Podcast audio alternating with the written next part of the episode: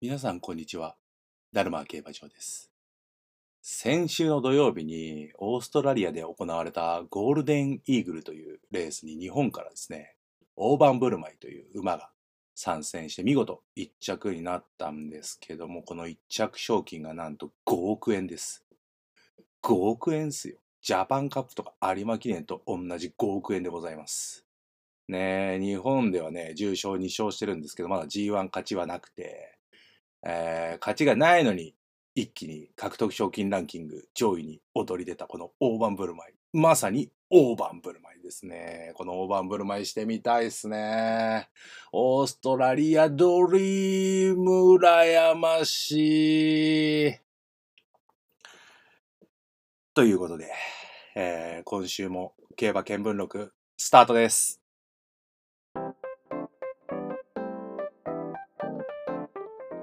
皆さんこんにちは。競馬見聞録へようこそ。ダルマ競馬場です。競馬はギャンブルの要素だけではありません。競馬はもっともっと深い世界で独自の文化が息づいています。この番組では競馬のアートや音楽、文学など競馬がインスピレーションの源となった文化的作品にもスポットを当てていき、競馬文化に触れ、競馬ファンとしての視野を広げていこうという番組です。ねえ、という、まあ、大盤振る舞いのゴールデンイーグルもそうなんですけども、まあ、先週はですね、もう競馬が目白押しすぎましたね。ねえ JBC があって、えー JRA では40勝あって、えーアメリカではブリーダーズカップがあって、で、オーストラリアゴールデンイーグルがあって、で、えっ、と、今日撮ってるのはこれ水曜日なんですけど、昨日ですね、オーストラリアではもうメルボルンカップがあってと。いやー、先週からあ昨日にかけてもう怒涛のような競馬、競馬、競馬だったんですけど、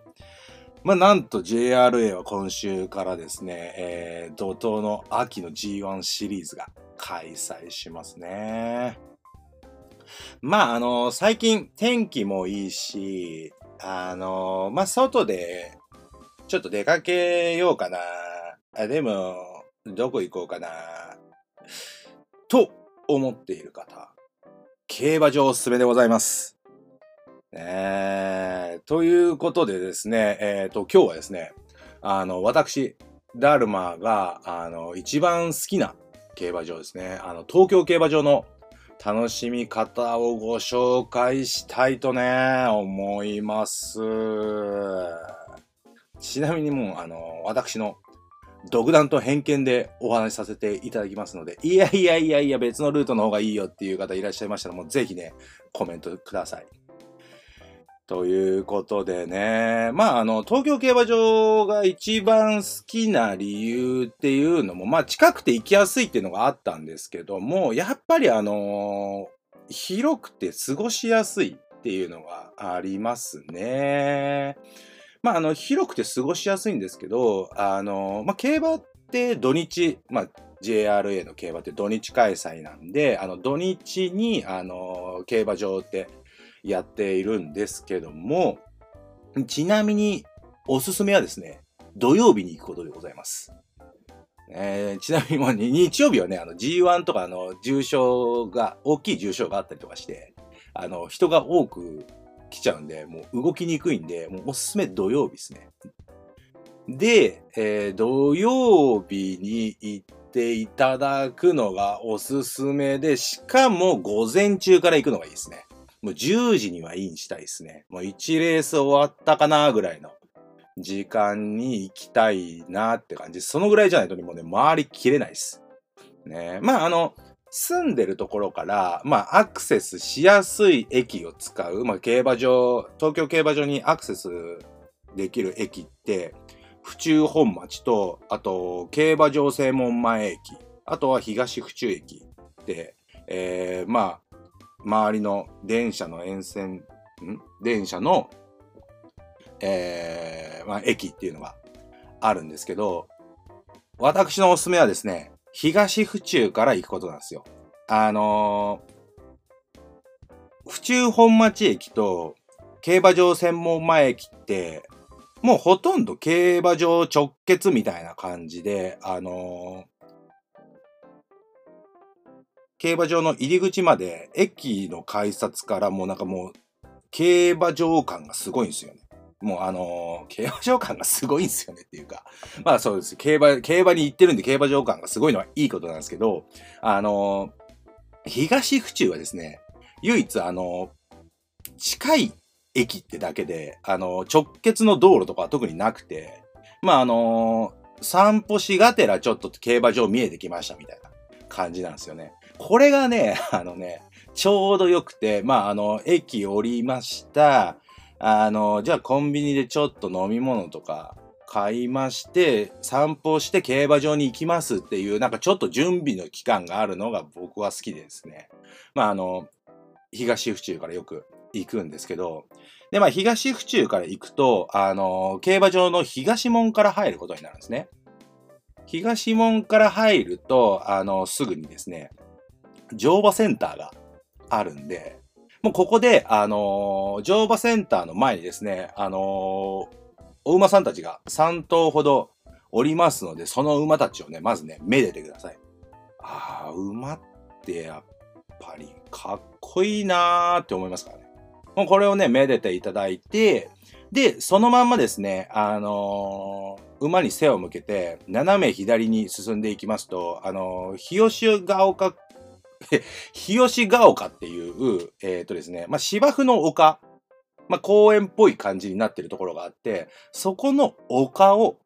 登っていただくとですね、もうね、えー、抜ける風を体いっぱいに感じてババンと見えるは競馬場の広さ。もうね、この広さに圧倒されて、もう競馬場の大きさに圧倒されて、芝生の匂いを嗅いでちょっとエモーショナルになるっていうね、もうね、もう競馬場来たっていう感じになるんですけど、この丘はね、ぜひ、あの、一回登って、はい、競馬場に来ましたっていうようなもうテンションにしていただきたいです。で、この経験をしたらですね、もうね、いよいよ競馬モードでございますから、えー、東、日吉ヶ丘から 降りていただいて、えー、後ろの方に降りていただくと、あの、競馬博物館があるので、まあ、まずここで一回、あの、午前中の間にですね、企画展を見ます。ねこの企画展を見て、2階に上がっていただくと、あのですね、スターター気分味わえますし、ゲートの中も入れたりするのでね、ここで歴史も見れて、まあ、知識の再確認みたいな感じもできるんでね、ああ、あ、この、はいはい、馬知ってます、みたいな、あの、馬たちがね、やっぱり紹介されてたりするんで、で、ここに、あのー、行って、あ、競馬ってやっぱり奥が深いなっていうところをね、感じていただきます。ねえ、でも、ひとしきり競馬博物館で、あのー、競馬の奥深さを感じていただいたら、えー、すぐ、目の前にですね、メモリアルスタンドっていう、まあ、大きいスタンドがあるんですね。で、そこを出ていただくとね、あの、もうね、エスカレーターが見えるんで、エスカレーター登っていただくと、もうすぐね、あの、ターフィーショップがあります。で、このターフィーショップに行って、競馬グッズ何があるんだろうかいと、あの、競馬グッズを見てですね、はあはあはあ、今はこんな感じのものが売ってるのねって言って、まあ、グッズを見て回るんですけど、あの、私、競馬本大好きなので、本のコーナーっていうのがね、一応あるんですよ。で、その本のコーナー行って、あのー、見落としてる本がないか。あれ？この本見たことないみたいなのないのか、ちょっとチェックしたりとかしますね。で、ここを見てから、えっ、ー、とですね、スタンドに行きます。えー、スタンドからですね、まあ、外に出てもらって、あの、コース側に出て、出るっていうんですかね。コース側に行っていただいて、いやー、競馬場ってやっぱ広いなーと、ね、感じていただいて、で、そのままですね、右の方に歩いていっていただいて、ゴール板前を通過してもらいますとですね、もうやっぱり競馬感がすごいですよね。競馬場のゴール板前って。ね、そこで、あのー、胸いっぱいにですね、競馬空、競馬の空気をとあの吸い込んでいただいて、えー、西門に行きます。えー、西門方面に行くと、富士ビュースタンドっていうバカでかいスタンドがあるんで、このスタンドの中に入っていただいて、一番、まあ、西側というか、端っこというか、入ってきた側から一番、えー、と、奥まで行くとですね、フードエリアがあるので、えまずここで腹ごしらえしますね。まあ、バーガーだったりとか、うどんとか、カレー、ラーメンみたいなものが、あのー、あったりするんで、まあ、ここはね、何食べるかって、まあ、お腹と相談だったりはしますかね。まあ、がっつり行くのか、あの、お酒も一緒に飲むからちょっとつまみで行くのかみたいな。まあ、その日のテンションによったりするんですけど、まあ私は結構ここであの、鳥船のフライドチキン買って、あの、パドック横のベンチで座って食べたりとかしますかね、ビールと一緒に。まああとお腹空いてるんだったら、あの、外に出ていただいて、あの、梅屋で蕎麦頼んで、えー、そっからスタートって感じですかね。では、まあ、あのー、あれですね。えっ、ー、と、今週、今開催みたいに、東京ラーメンステークスとか、あの、競馬場でやってたりすると、まあ、そのラーメンも食べたいんで、まあ、ちょっとここでは軽めにしたりとか、そういうのはあったりしますけどね。で、あのー、ここでですね、外に出ると、もうね、あの、パドックがあります。パドックがあって、まあもうね、あの、馬が歩く音って本当にパカパカ言うんだねっていうのを、もうぜひ聞いていただきたい。お、すごいパカパカ言ってるって思いますからね。で、ここで、あの、目の前でですね、馬、大きいなーって思いながら、あの、馬の匂いを感じていただくのが一番おすすめですね。で、えー、ここからですね、馬の匂いを存分に感じたらですね、もう一回その、富士ビュースタンドの中に入っていただいて、今度は、えっ、ー、とね、1階でやってる企画展に、えー、足を運びます。まあね、ここに行く間にだいたいビール1杯2杯ぐらい飲んでますかね。まあね、私の勝手な、あの、ルールじゃない、マイルールみたいな感じあるんですけど、あの、ビールとかお酒を買うところは、その日絶対そこの場所でしか買わないっていうスタイルにしてますね。もうね、歩くとどこらかしこにも売ってるんで、あのー、なくなったら買うみたいな感じにするとね、もうね、あのー、最後、帰りたくなるぐらいちょっと酔っ払いますね。なんで、一個のところ、ここに来たらお酒を買うっていうのを決めて、あの、買うと、買ってるとですね、大体ね、あの、店員さんと仲良くなれるんで、ちょっと多めに入れたよ、みたいな、あありがとうございますみたいなやりとりもあるかもしれないんでね、まあ、一個のところに、あの、決めるっていうのは、まあ、おすすめですね。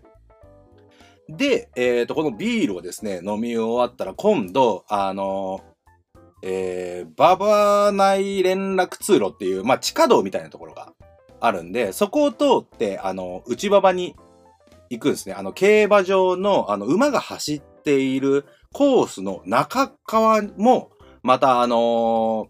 入れるんで、そこに、そこでですね、あのー、グルメエリアがあって、ここで結構、その、グルメフェスだったりとか、やってたりするんですけど、まあ大体ね、ここで、あのー、キッズエリアが多いんで、まあお子様連れとかはもうすぐね、ここに、あの、ビュンと行っていただくのが一番いいんじゃないかなと。えー、いうふうに思いますね。まあ、あの、ここのグルメエリアで大体その東京ラーメンステークスがあったりとか、えー、なんかそういうグルメフェスをやってたりしますね。で、まあ、あのー、食べたいものがあればここで、えー、と、ゆっくり食べていただいてという感じになるんですけど、あのー、この内馬場ですね、競馬場に行かないと、ほぼ、えー、ここから見る景色っていうのは、見たことないと思いますね。あの振り返っていただくと、おお、スタンドってこんなに大きいのみたいな。こんなに大きい建物競馬場の中にあるのっていう風なもう圧倒されるぐらいの大きさが、えー、っと、もう競馬場っていう感じで。で、なんとですね、ゴール板の手前にあのターフビジョンって言って、みんなが見れるようなあのテレビ、大きいテレビが置いてあるんですけど、その裏側も見れたりとかしますんで。何が書いてあるかはもうぜぜひね、あの、行ってからのお楽しみっていう感じですね。でですね、この内馬場のですね、あのー、楽しみ方っていうのはまだ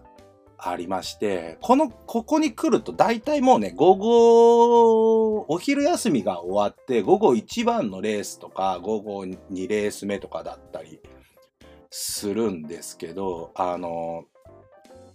ー、ですね、向こう上面を走ってる馬たちをですね、奥まで突き進むと見ることができるので、これね、あの、ゴール板前で一生懸命走ってる馬を見るのとはまた違った雰囲気の競馬が楽しめたりとかですね。あとは、あの、障害レースだったりすると、飛越するところが見えたりするんで、馬たちが飛んでるって、あのー、多分、馬事公園とか行ったことない方はほとんどね、馬術って見たことないと思うので、こういったところで馬の飛越って見るとね、またすごい雰囲気だったりするんで、ぜひ、えー、タイミングが合えば見ていただきたいですね。で、ここの内馬場を、もう堪能に堪能して堪能に尽くしたらですね、えー、また、えー、戻っていただいて、パドックの横に戻っていただきますとですね、ウォッカっていう名品の像があるので、このですね、ウォッカ像まで戻っていただくと、あのー、欅並木っていう、まあちょっとね、公園っぽいところがあるんで、ここにね、すごいいっぱいベンチがあるんで、ここで一回休憩しましょう。で、あのー、だいたいここら辺で、あのー、1万5千歩から2万歩いかないぐらいだと思いますね。結構やっぱ広いんで歩くんすよ。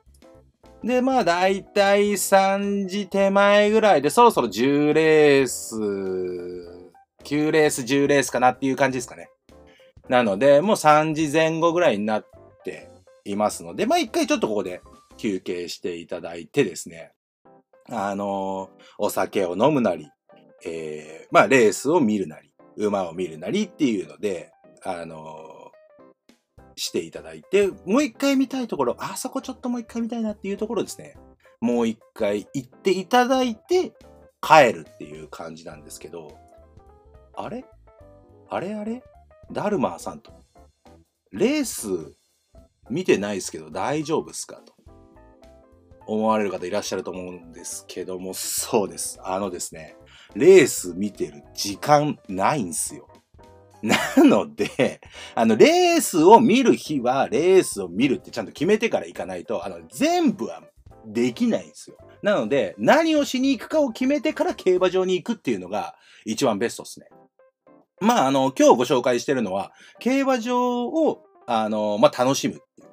感じなので、本当にですね、楽しみ方って、まあ、こうやって私みたいに企画展を見に行ったりとか、馬を見たりとかするのも一つの楽しみですし、あの、すごい本当に広いんで、芝生エリアとかでですね、あの、シート引いて、そこで、あのまあ、ビールとかお酒飲んだりとか、まあ、ピクニックなか、みたいな感じにして使うのも OK だったりしますね。ちなみに火とかは使っちゃダメですし、あの、テントとかは張っちゃいけないんですけども、あのも、飲み物とか、お菓子の持ち込みとかはね、OK なので、あの持って行って、そこであのみんなでワイワイしながら馬が走ってるのを見るっていうのもまた大人の楽しみ方だったりはしますかね。もうね、本当に大きな公園に来たみたいな感じなので、ほんと全部見ようと思ったら、1日じゃね、足んないっすね。本当に。もうね、あの、競馬場内にホテル作ってほしいぐらい。全然、全然見て回れない。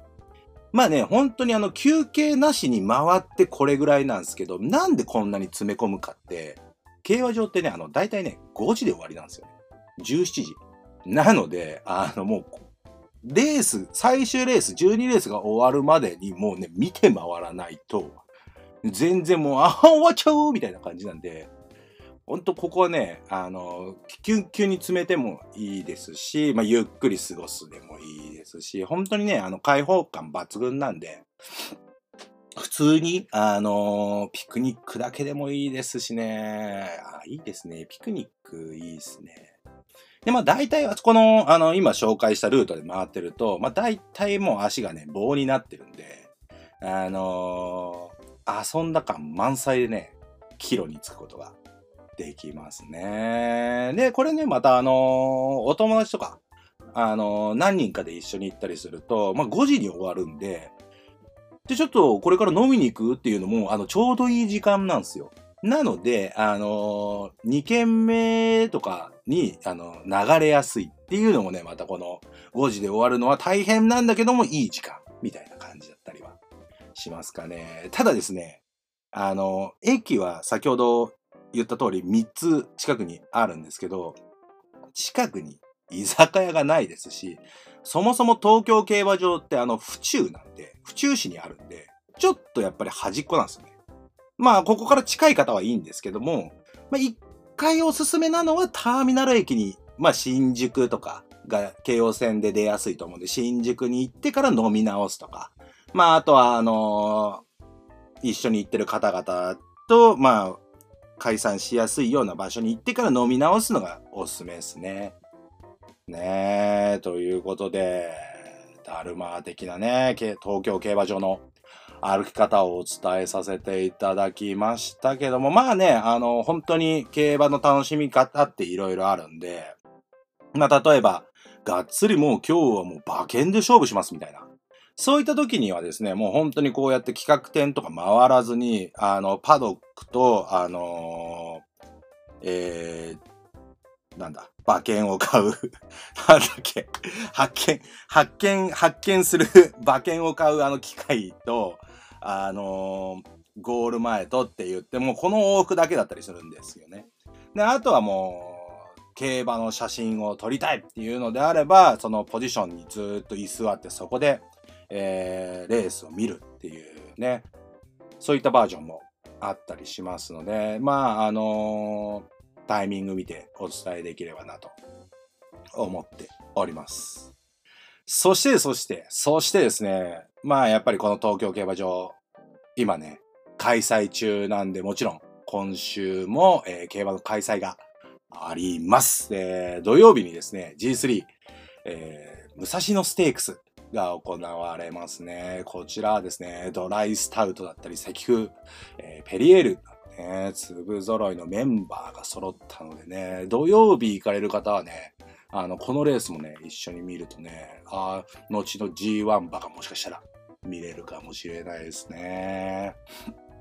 で、まあ、先週からですね、あの、この東京競馬場の開催と、まあ、あの、京都もやっていますし、あとは福島の三条で開催してるので、えっ、ー、と、土曜日はですね、京都では、えー、JG3 の、えー、京都ジャンプステークスと、あと G2 デイリー杯2歳ステークスが行われます。そして日曜日にはですね、福島で福島記念が行われますね。こちらもね、混戦模様のね、いいメンバー揃ったんすよ。あのね、シルトホルンとか、バービットとか、ウィンピクシス、ホーエミューズとか、あとは帝王シリウス、カントルなんかもね、いますからね。こっちも楽しみですね。そして、そしてですよ。日曜日は、京都でですね、G1 第48回エリザベス女王杯が行われます。ということで、こちらね、あの出走、あの出走できる、えー、馬がですね、まあ、牝馬限定戦になるので、牝馬だけになるんですけど、このね、出走登録しているメンバー、唯一でですね、唯一の G1 馬がですね、あの、連覇を狙う、えー、ジェラルディーナですね。まあ、このジェラルディーナに挑む、まあ、アートハウスだったり、ハーパー、ブレディ・ベーグとか、あとはビッグリボンとかですね、この実力馬たちが、えー、挑むという構図になるんですけども、このエリザベス女王杯ってですね、あの、過去10年で、このエリザベス女王杯が初 G1 制覇ですって、えー、言ったのが7頭いるので、まあ、ジェラルディーナじゃない勝ち馬がもしかしたら出るかもしれないというところでございます。えー、そしてですね、最後になるんですけども、この番組の、えー、感想や、えー、質問などありましたら、メールフォームからご連絡いただくか、あの、SNS で、ハッシュタグ、競馬見聞録をつけて投稿してください。えー、競馬見聞録の競馬が漢字、えー、見聞録ひらがなでお願いします。こちらもお待ちしておりますと。またですね、あの、今週の、えー、キャバキャブ録のブログも公開していますので、あの、概要欄からですね、あの、飛んでいただくか、また、あの、ダルマ競馬場で検索していただくと、えー、ブログに、えー、いけると思いますので、こちらも検索してぜひ遊びに来てくださいということですね。えー、今週からね、怒涛の、えー、9週連続 G1 シリーズありますけどね。まあ、あの、こうやってあのー、オリジナルのね、競馬場の楽しみ方だったりとかってね、まあ、あの、皆さんでもあると思うので、まだ行ったことないよっていう方はね、ぜひね、こういった形で、えー、楽しんでみるのもいいのではないでしょうかというところで、えー、今週もいろんな視点から競馬を楽しんでいきましょうではまた次回の競馬見聞録でお会いしましょう。さようなら